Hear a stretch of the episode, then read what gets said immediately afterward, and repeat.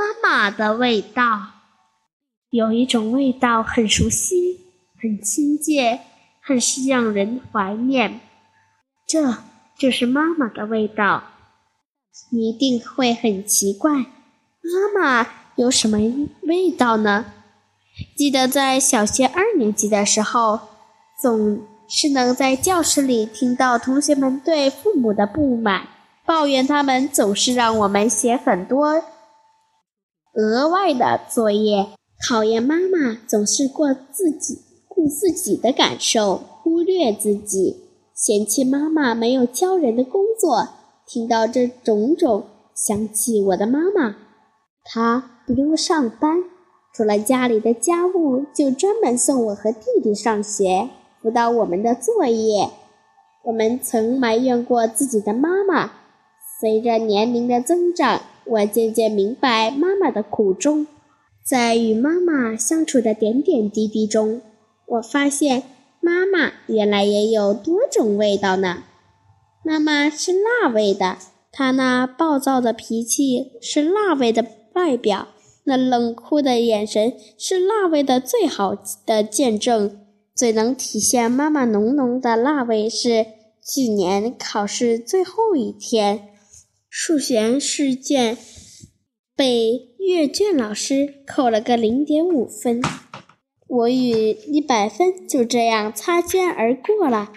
当数学卷子摆在妈妈面前时，妈妈脸色立马变了。我心里还在琢磨，就扣了个零点五分，妈妈肯定不会怪我的。况且我这次都没有扣卷面分。肯定不会打我。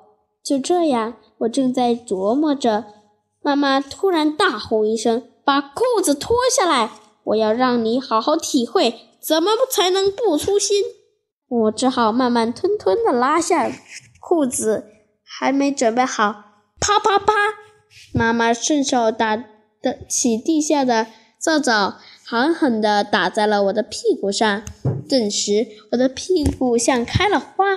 红红的，火辣辣的，真是疼死我了！我心里还有还有种颗种子正在生根发芽，我下次一定仔细检查，再也不如此粗心了。